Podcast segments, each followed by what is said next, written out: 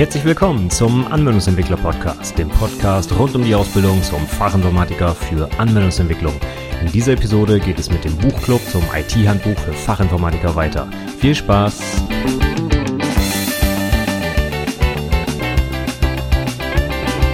Hallo und herzlich willkommen zur 68. Episode des Anwendungsentwickler Podcasts. Mein Name ist Stefan Macke und heute geht es weiter mit inzwischen schon Teil 7 des Buchclubs für das Handbuch, nee, des Buchclubs zum IT-Handbuch für Fachinformatiker von Sascha Kersten. So, und heute geht's mit zwei Kapiteln weiter, die äh, sehr gut zusammenpassen, und zwar Kapitel 18, Webseitenerstellung mit XHTML und CSS und Kapitel 20, JavaScript und Ajax.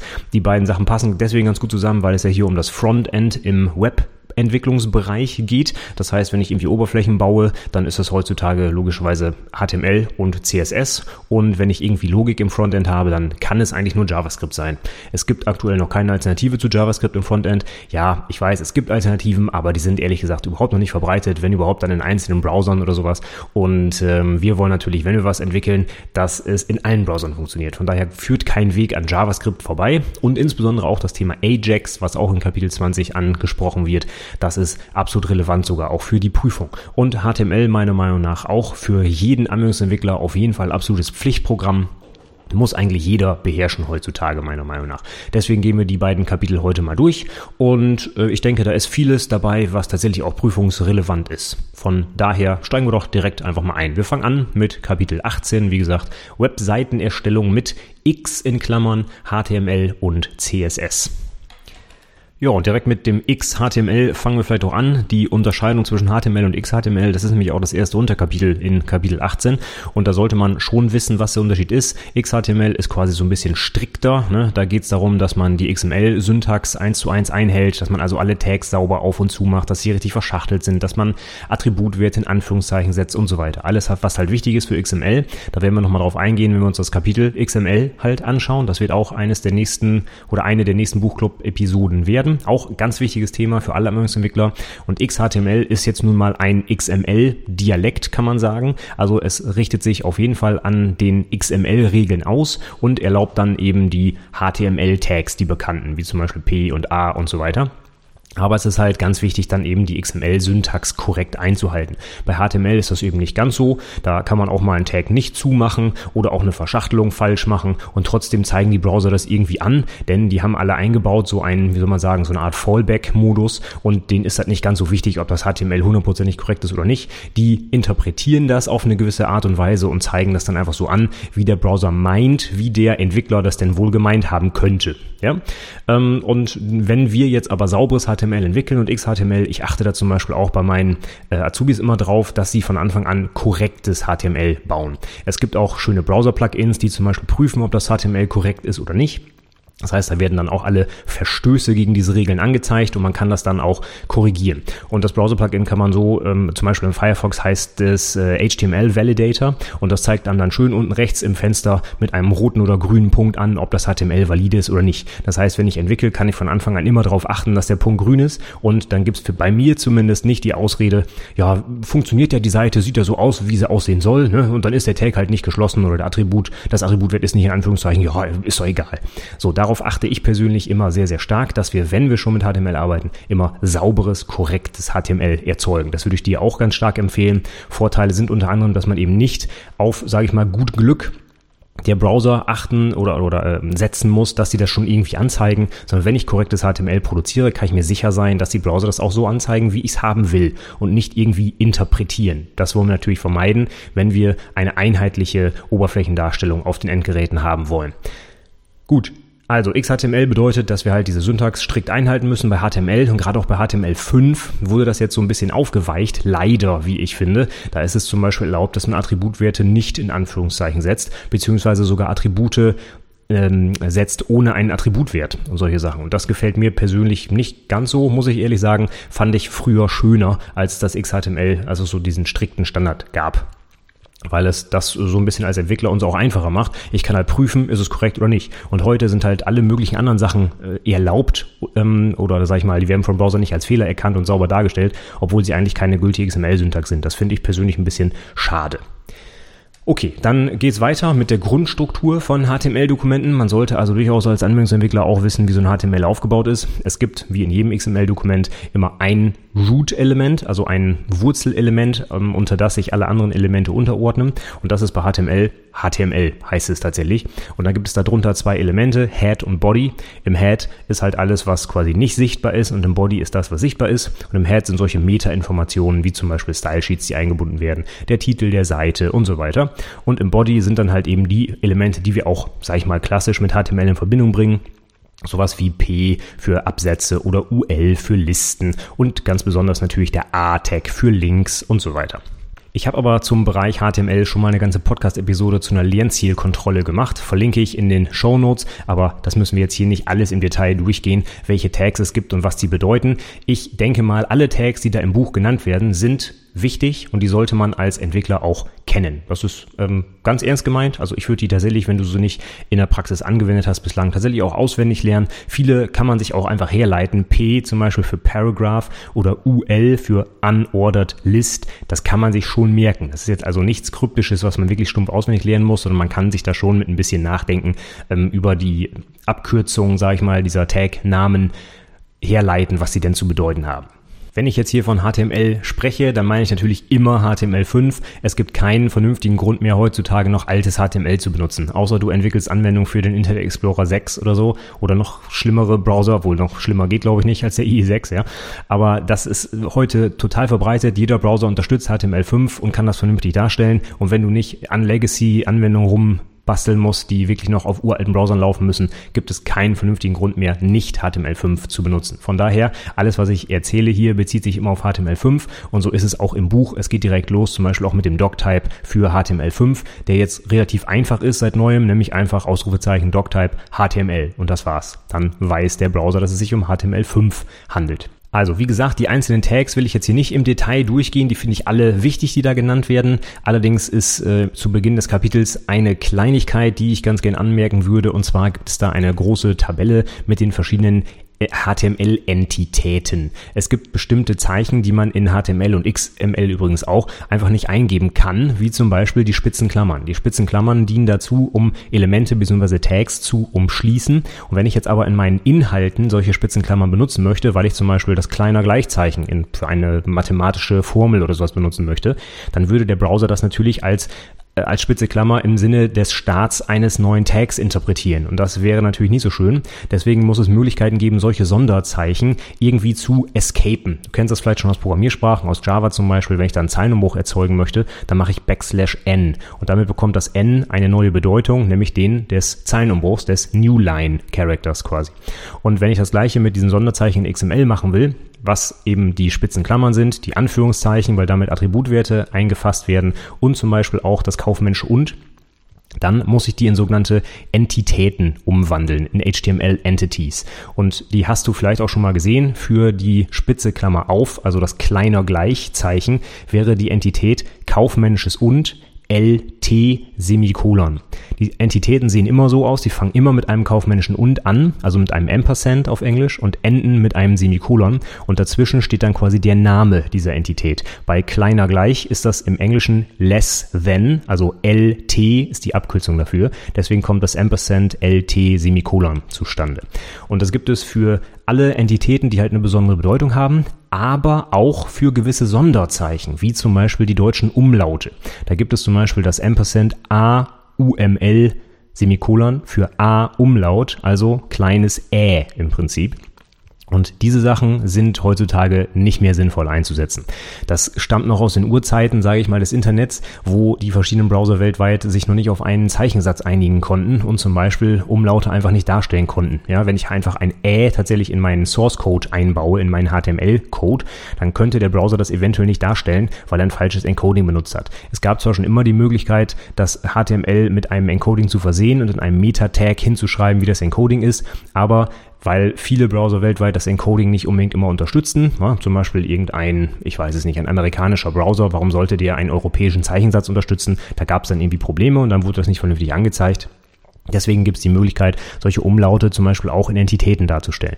Das ist heutzutage aber völlig überholt, würde ich auch keinem mehr empfehlen. Ich sehe das auch ab und zu noch in Abschlussprüfungen tatsächlich, in Abschlussprojekten. Wenn ich da HTML-Beispiel sehe, dann äh, finde ich tatsächlich noch so Ampersand, AUML, äh, Semikolon-Dinger da drin, also so Entitäten für Umlaute und zum Beispiel auch fürs SZ. Ja? Und solche Sachen sind heute nicht mehr notwendig, wenn ich ein vernünftiges Encoding benutze. Wenn ich HTML5 mit ganz normal UTF-8 codiert benutze, dann ähm, brauche ich diese Entitäten auf keinen Fall mehr, denn alle Zeichen dieser Welt kann ich mit Unicode darstellen und mit UTF-8 als Codierung dafür. Deswegen diese Sachen bitte ignorieren. Also meiner Meinung nach sind die nicht nur nicht mehr zeitgemäß, sondern ich, ich, ja, ich würde sie auch in der Praxis einfach überhaupt nicht mehr einsetzen weil es halt mit UTF-8 und Unicode Möglichkeiten gibt, alle Zeichen auch so darzustellen, ohne diese komischen äh, äh Entitäten da drin zu haben. Ja? Gut, das Kapitel geht dann weiter mit einer Auflistung aller möglichen Tags, die es halt eben gibt, also mit den bekannten Absätzen und Listen und so weiter. Wie gesagt, finde ich alles wichtig, also unbedingt angucken, aber wir gehen sie jetzt hier nicht durch. Vielleicht noch eine kurze Anmerkung zum äh, Tag A. Da fragen mich meine Azubis immer häufig, warum heißt denn das A? Es geht doch hier um einen Link, um einen Hyperlink. Woher kommt das A?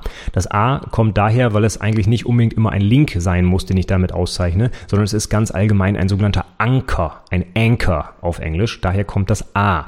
Denn ich kann zum Beispiel auch innerhalb meiner Seite so einen Anker anlegen und dann zum Beispiel mit dem Fragment in der URL. Der, das Fragment ist das, was ganz am Ende der URL steht, hinter dem Hash-Zeichen. Und diesen Namen, den ich hinter dem Hash-Zeichen angebe, angebe, den kann ich ein, zum Beispiel einer Überschrift oder ich kann den auch jedem anderen äh, Element in meinem HTML zuweisen, aber klassischerweise macht man es mit Überschriften und dann würde ich halt vor diese Überschrift so einen Anker setzen und kann dann über das Fragment in der URL direkt zu dieser Überschrift in dem aktuellen Dokument springen. Dafür kann man das auch benutzen und dann wäre halt auch ein A-Tag dafür notwendig. Der hätte allerdings nur einen Namen und der zeigt aber nirgendwo hin. Das heißt, der würde im Browser auch nirgendwo sichtbar sein. Der ist nur im HTML quasi unsichtbar da, wie so eine Art Sprungmarke auf der aktuellen Seite. Und das ist halt eben ein Anker auf der aktuellen Seite. Der Klassiker für den A-Tag ist aber sicherlich ein Hyperlink auf eine andere Ressource oder sogar auf einen anderen Server vielleicht und auf da eine Ressource. Von daher ist es schon sinnvoll, den A-Tag als Link zu übersetzen. Aber wenn man sich merken will, warum das Ding A heißt, wie gesagt, weil das Ding eigentlich ein Anker ist auf eine andere Ressource.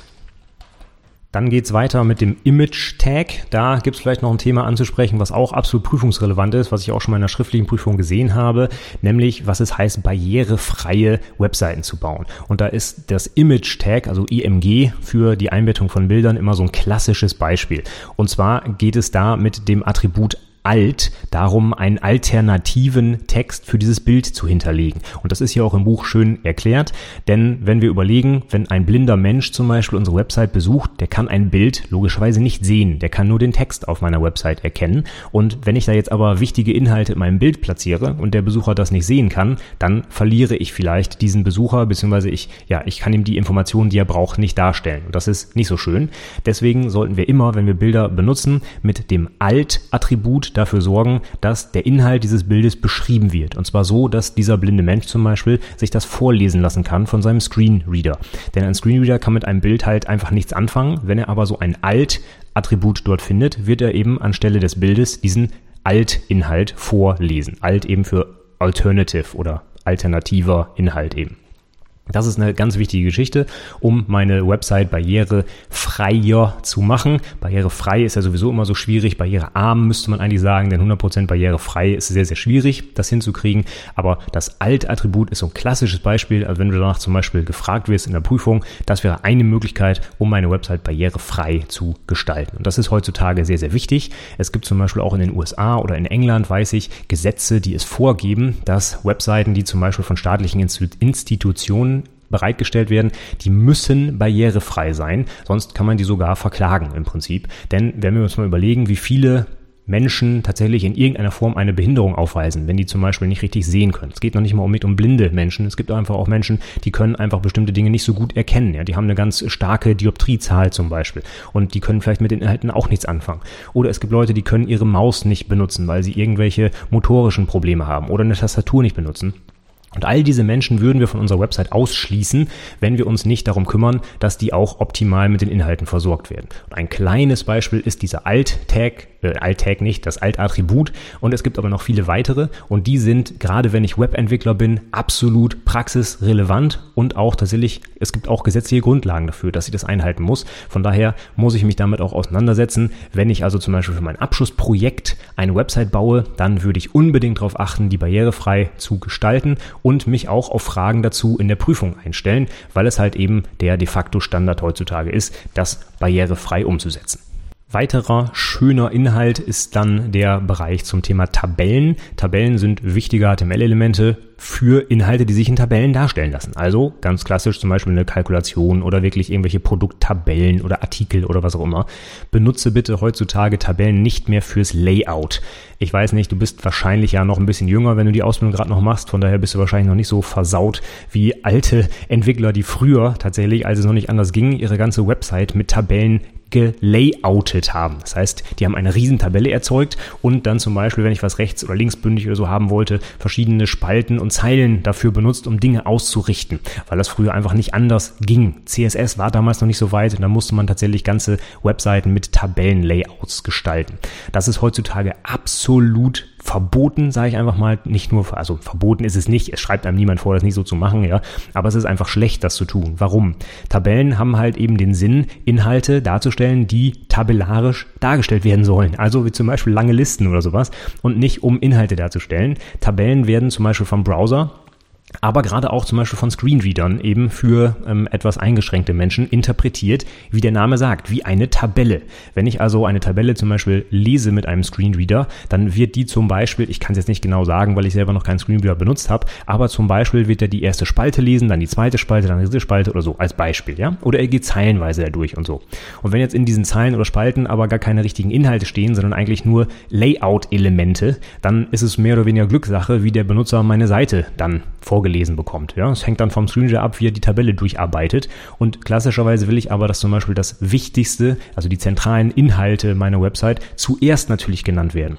Stell dir mal vor, so ein Screenreader, der verbringt fünf Minuten damit, irgendwelche Layout-Elemente vorzulesen ja, oder ein Menü zum Beispiel vorzulesen mit 173 Unterpunkten. Das heißt, der Screenreader geht da durch und liest Wort für Wort jeden Menüeintrag vor. Das ist eine ziemliche Zeitverschwendung und das wollen wir natürlich nicht. Wir wollen, dass der Inhalt zuerst gelesen wird und beispielsweise das Menü erst ganz am Ende, wenn überhaupt. Und das wird mit der Tabelle sehr, sehr schwierig, denn eine Tabelle muss ich allein schon so formatieren, dass das, was oben stehen soll, auch in einer Zeile steht, die ganz oben ist. Das wird dann zum Beispiel das Menü sein, klassischerweise auf solchen Websites. Wenn ich mir so ein Top-Menü vorstelle, dann wird das in der Tabelle ganz, ganz oben stehen und der Inhalt steht ganz, ganz unten. Und dann hat der Screenreader echt Probleme, sowas vorzulesen. Wenn ich das Ganze mit HTML und CSS sauber mache, dann würde ich meinen Inhalt zuerst im HTML platzieren und mein Menü ganz am Ende. Und dann würde ich mit CSS-Mitteln dafür sorgen, dass das Menü trotzdem oben angezeigt wird. Ich würde also quasi die dargestellte Reihenfolge verändern, aber im HTML-Code steht das, was wichtig ist, vorne und das, was unwichtig ist, hinten. Und solche Sachen gehen nicht, wenn ich das mit Tabellen mache. Deswegen bitte auf Tabellen verzichten und stattdessen vernünftiges HTML benutzen und mit CSS das Ganze stylen. Tabellen nur für solche Daten benutzen, die wirklich auch als Tabelle dargestellt werden sollen und müssen, weil sie zum Beispiel sich eben in Zeilen- und Spaltenform ja, ähm, dafür eignen, dargestellt zu werden. Besonders wichtig ist dann jetzt noch das nächste Unterkapitel zum Thema Formularelemente, denn wir werden natürlich Anwendungsentwickler und bislang wurden hauptsächlich Tags beschrieben, die so ein bisschen Inhalte darstellen, äh, vielleicht noch ein bisschen ähm, Layout-Optionen, vielleicht sogar haben Tabellen und so weiter. Aber was uns natürlich auch interessiert ist, wie interagiert denn der Benutzer mit der Website? Und da ist es natürlich von zentraler Wichtigkeit, dass ich diese ganzen Formularelemente kenne, also wie zum Beispiel Input und Checkboxen und ich weiß es nicht, was es noch alles gibt, Radio-Buttons und was halt so heutzutage Standard ist, auch in Offline Offline-Applikation, wenn ich irgendwie eine, eine GUI baue, dann habe ich diese Elemente und die Entsprechung in HTML sollte ich auf jeden Fall kennen, wie ich die umsetze und wie ich zum Beispiel ganz konkret diese Sachen benutze, um ein sinnvolles Formular zu gestalten. Da gab es auch schon mal Prüfungsfragen dafür. Das heißt zum Beispiel, wenn ich sowas habe wie Geschlecht einer Person, welches, welches Control benutze ich dafür? Ja? Soll ich zum Beispiel eine Checkbox nehmen, männlich, nicht männlich? Das wäre, glaube ich, eher schlecht. Ich würde stattdessen wohl eher einen Radio-Button nehmen mit männlich und weiblich, ja? sodass ich wählen kann. Ein Radio Radio-Button kann ich halt nur eine Möglichkeit auswählen und nicht beide gleichzeitig. Von daher, solche Sachen sind auf jeden Fall prüfungsrelevant. Welches Control, also welches Input-Element nehme ich für meine Daten zum Beispiel in einem Formular? Hierbei auch interessant, wird auch schön im Buch gezeigt, sind die neuen Input-Möglichkeiten, die es mit HTML5 gibt. Ich kann zum Beispiel dem Browser schon sagen, dass es sich um ein Datumsfeld handelt oder dass ich nur Zahlen eingeben kann und so weiter. Und das ist auch schön für die Usability. Wenn ich zum Beispiel dem Browser sage, es handelt sich um ein Zahlenfeld, dann würde ein mobiler Browser, also auf dem Handy zum Beispiel, nur eine Tastatur einblenden, über die ich Zahlen eingeben kann. Das macht das Ganze natürlich deutlich einfacher, als wenn ich meine riesengroße Tastatur habe mit kleinen Feldern. Wenn der Browser weiß, dass nur eine Zahl eingegeben werden kann, werden mir halt nur die Zahlen angezeigt. Und das macht das Ganze deutlich benutzerfreundlicher. Oder bei einem Date zum Beispiel wird mir automatisch ein Date-Picker vorgeblendet, ja. Und solche Sachen, die gehen nur, wenn ich dem HTML mitteile, um was für Inhaltselemente es sich konkret handelt. Und da sind mit HTML5 eben ein paar neue und auch wirklich sinnvolle dazugekommen. Und die würde ich mir auch wirklich angucken, allein schon für die Praxis, weil ich halt heute, wenn ich eine Website gestalte, sowas nutzen muss, um möglichst benutzerfreundlich mit dem Benutzer interagieren zu können.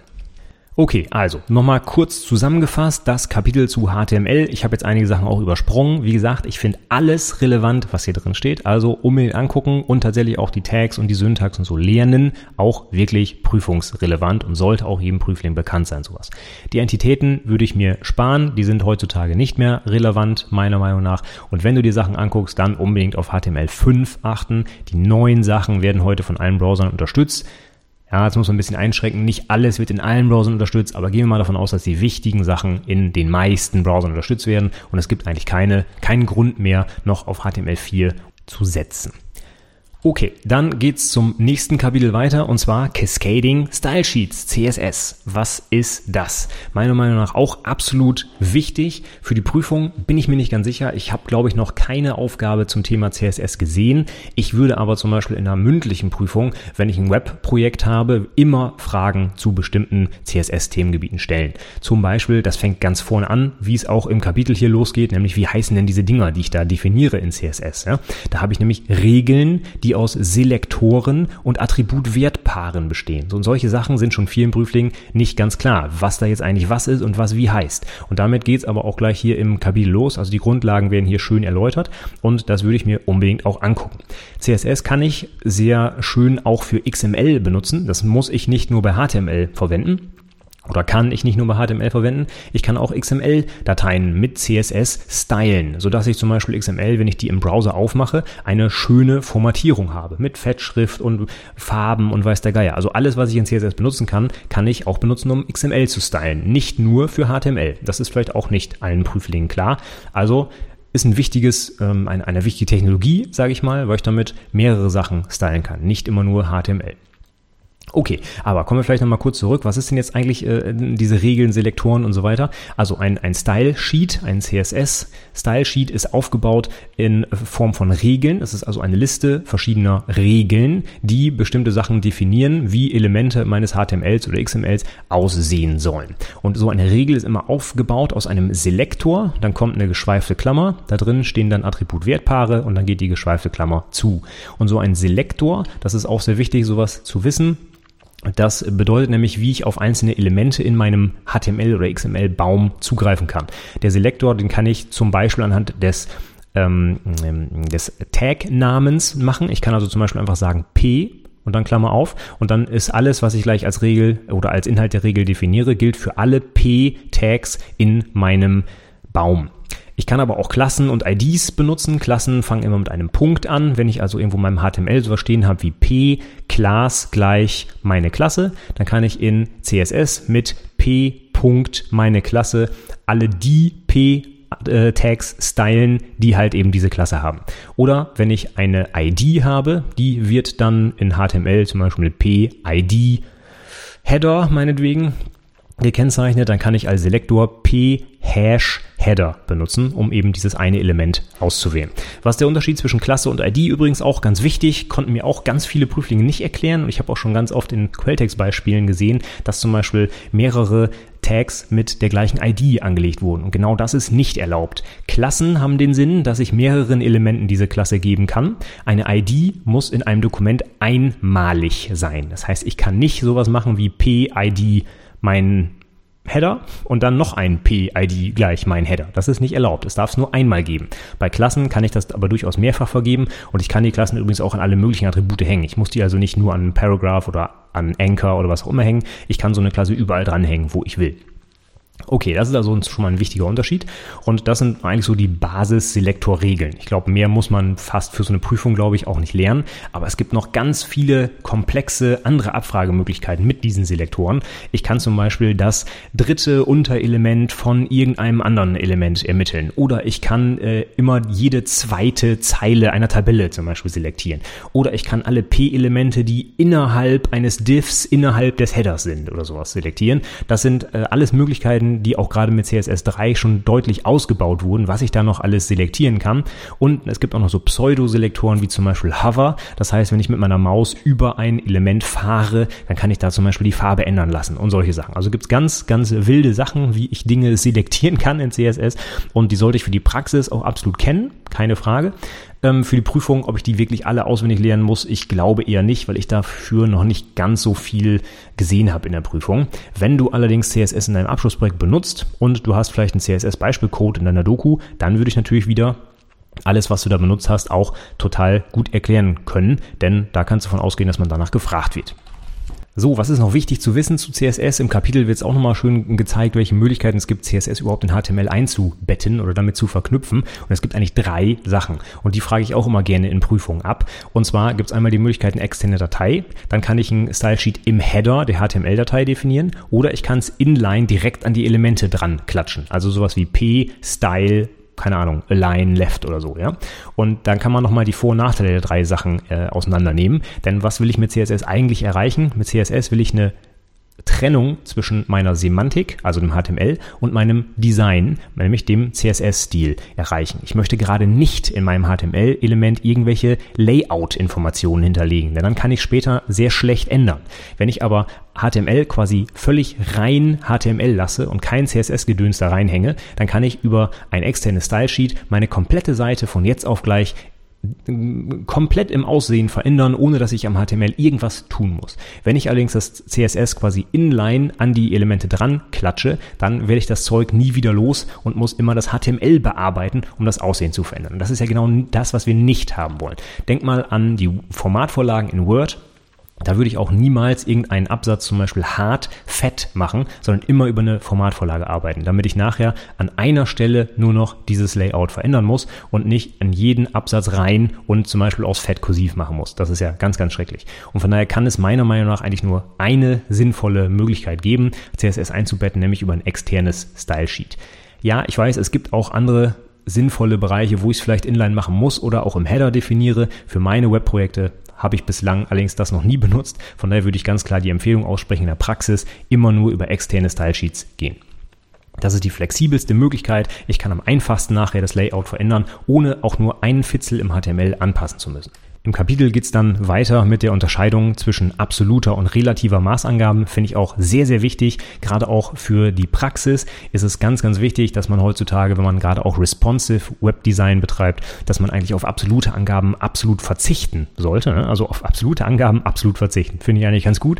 Ich glaube, man braucht in der Praxis so gut wie nie absolute Angaben. Man kann alles relativ machen. Und der große Vorteil ist dann halt, dass sich die Website auf allen verschiedenen Displayauflösungen und so weiter optimal verhält. Wenn ich absolute Pixelangaben zum Beispiel benutze, dann habe ich ein Riesenproblem, wenn ich sage zum Beispiel, die Linie soll 10 Pixel breit sein und ich mache das dann auf dem iPhone auf mit einem hochauflösenden Retina-Display, dann ist die äh, Linie wahrscheinlich kaum mehr zu erkennen, weil ich da irgendwie eine Auflösung von, ich weiß es gar nicht, 2000 Pixel oder was hat das Ding, ja, äh, auf einem winzigen Display hat. Das heißt, ich kann nachher diese, ähm, diese Linie gar nicht mehr sehen, weil halt eben eine harte Pixelangabe drin steht.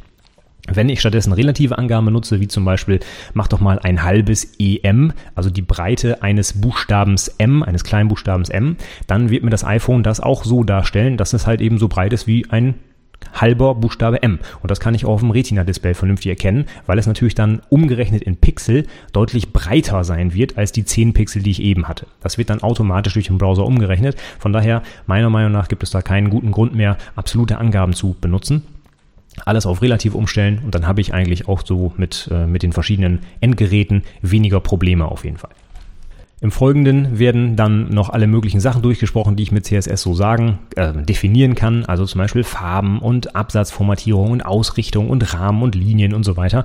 Alles relevant für die Praxis, absolut. Würde ich mir alles angucken, damit du schon mal weißt, was man alles mit CSS stylen kann. So ein paar Sachen nehme ich mir aber vielleicht mal raus, die ich auch für die Praxis sehr wichtig finde. Nummer eins, damit geht's hier auch los, Farben. Farben würde ich mir absolut anschauen, wie die auch aufgebaut sind. Es gibt mehrere Möglichkeiten, wie ich Farben definieren kann. Zum Beispiel als diese berühmten Hexcodes, also Hash und dann sechs äh, Hexadezimalzeichen dahinter, beziehungsweise man kann die auch abkürzen, nur drei Zeichen nehmen und so weiter. Aber das würde ich mir unbedingt angucken. Es gibt auch eine Möglichkeit, RGB direkt einzugeben ähm, und verschiedene andere Möglichkeiten. Das würde ich mir einfach anschauen. Dann die ganzen Attribute, die jetzt genannt werden, okay, kann man alle durchgehen, braucht man vielleicht nicht unbedingt alle für die Prüfung lernen, aber was alle, also was ich sehr wichtig finde auch, was auch in der Praxis immer noch sehr wichtig ist und auch durchaus mal in der Prüfung gefragt werden könnte, das ist das Box Model. Es gibt immer noch seit Jahren eigentlich das CSS Box Model, mit dem eigentlich alle Attribute gestylt werden. Das ist dieses ja, Modell einer Box, das heißt, jedes Element besteht im Prinzip aus, aus dieser Box und die hat eigentlich drei Bereiche. Und zwar gibt es einmal das Element, da gibt es den Inhalt, also stellen wir uns vor, ich habe irgendwie ein Listenelement und da steht meinetwegen ein Text drin. Dann hat dieser Text ja eine gewisse Breite und Höhe. Aber um diesen Text herum gibt es jetzt noch drei weitere, ja, wie soll man sagen, Ebenen oder, oder Kapseln oder sowas. Und das ist dann das sogenannte Box-Modell. Und zwar sind diese drei Ebenen von innen nach außen das Padding, das Border und das Margin oder der oder die oder wie auch immer. Ich habe es jetzt nicht angepasst auf das Deutsche, ja. Padding ist im Prinzip der Abstand zwischen dem Inhalt des Elements und dem Rahmen. Der Rahmen ist nämlich der Border und außerhalb des Borders ist dann nochmal ein Margin. Das ist quasi der Abstand zwischen den Elementen. Wenn ich zum Beispiel quasi Kästchen zeichne, die, zeichne, die einen schönen Rahmen drumherum haben, dann ist zwischen diesen Kästchen wäre noch ein Abstand und das wäre der Margin. Und mit diesen drei Attributen kann ich wunderbar die verschiedensten Layout-Sachen umsetzen. Ich kann zum Beispiel sagen, dass der Text vom Rahmen einen gewissen Abstand haben soll, dass er dann einen gepunkteten grünen Rahmen drumherum haben soll und dann aber noch ein Margin nach oben oder zur Seite oder wie auch immer. Also ich kann in alle vier Richtungen dann diese ähm, diese, diese drei Attribute mit, mit Werten versehen, sodass ich also Abstand in alle möglichen Richtungen konfigurieren kann.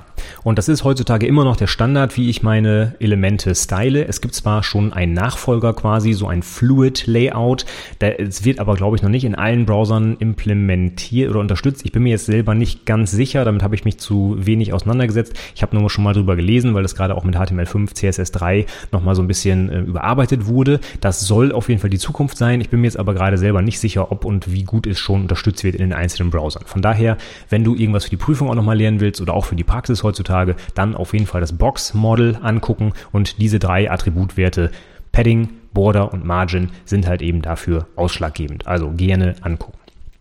Die restlichen Sachen, die zu den Attributen und so gesagt werden in dem Kapitel, sind auch sehr, sehr wichtig für die Praxis. Da ist also alles Wichtige drin, sage ich mal, auch zum Beispiel zum Thema Floats und äh, wie ich Sachen stylen kann, Textformatierung, Fett und Kursiv und weiß der Geil was. Also alle wichtigen Sachen sind da drin. Es gibt noch gefühlte 3000 andere Attribute, die kann natürlich jetzt hier in dem Buch äh, der Herr Kersten nicht komplett vorstellen. Brauchen wir aber auch alle nicht für die Praxis. Also irgendwelche abstrusen Sonderfälle, die kriegt man auch in der Google-Suche raus, das ist klar. Und die wichtigsten Sachen Sachen sind hier genannt und die würde ich mir auch angucken und da würde ich auch erwarten, dass zumindest wenn du ein Webentwickler bist oder dich äh, als so einer bezeichnest, dann solltest du diese Dinge auch aus dem FF beherrschen. Und auch in der Prüfung natürlich dann, zumindest in der mündlichen Prüfung, auf solche Fragen eingehen können. Okay, also kurze Zusammenfassung. CSS auch ein sehr schönes Kapitel, sehr praxisrelevant, aber auch prüfungsrelevant. Und ich finde, das kann man komplett lesen, komplett lernen und auch anwenden in der Praxis und auch für die Prüfung als gute Vorbereitung nutzen. Ich gucke jetzt mal direkt auf die Uhr und stelle schon fest, ich wollte drei Themen behandeln, habe allerdings wieder nur zwei geschafft und ich bin schon über einer halben Stunde. Also mache ich hier wieder mal einen Break. Aber das, das Kapitel war auch wirklich voll mit gutem Inhalt. Also es lohnt sich auch darüber ein bisschen länger zu sprechen. Also absolut prüfungsrelevant, würde ich mir unbedingt angucken und auch für die Praxis sehr, sehr schön. Von daher mache ich hier jetzt erstmal einen Break und mache dann in der nächsten Episode mit dem Thema JavaScript und Ajax weiter. Das wird auch nochmal ein spannendes Thema, gerade auch Ajax, hatte ich schon gesagt, ist wichtig für die Prüfung auch, gerade für die mündliche Prüfung. Da frage ich das immer gerne ab, wenn ich Webentwicklung äh, als Projekt habe. Von daher äh, auf jeden Fall gerne wieder reinhören. Meine Podcast-Episode zur Lernzielkontrolle zu HTML habe ich nochmal in den Show Notes verlinkt. Die sind zu erreichen unter anwendungsentwicklerpodcast.de slash 68 für die 68. Episode heute. Und da habe ich auch noch ein schönes Buch verlinkt, was ich als Literaturempfehlung mitgeben kann. Hatte ich damals auch schon in meiner HTML-Podcast-Episode verlinkt. Und zwar ist das ein sehr schönes Buch, auch ein sehr dickes Buch übrigens zum Thema HTML5 und CSS3 von Jürgen Wolf aus dem Rheinwerk Verlag wieder mal. Die machen ja immer sehr, sehr gute Bücher und da steht wirklich alles drin, was man über HTML und CSS wissen muss. Finde ich ein absolutes gutes Referenzwerk und ähm, das kann ich jedem nur empfehlen, der sich mit Webdesign auseinandersetzen muss. Da sind, also das ist, ich weiß nicht wie viel, ich glaube, es hat auch wieder 1000 Seiten oder so, wirklich ein richtig dicker Wälzer, aber da ist dann wirklich intensiv alles beschrieben, was man irgendwie zum Frontend entwickeln mit HTML und CSS wissen müsste.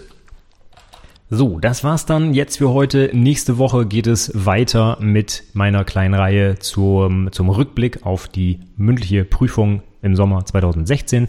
Letzter Teil, die Fachgespräche. Wird auch nochmal interessant, glaube ich. Kannst du, glaube ich, auch nochmal vieles mitnehmen für dein eigenes Fachgespräch, wenn das noch vor dir liegt. Also würde mich freuen, wenn du nächste Woche wieder reinhörst. Bis dahin sage ich erstmal vielen, vielen Dank fürs Zuhören und bis zum nächsten Mal. Tschüss.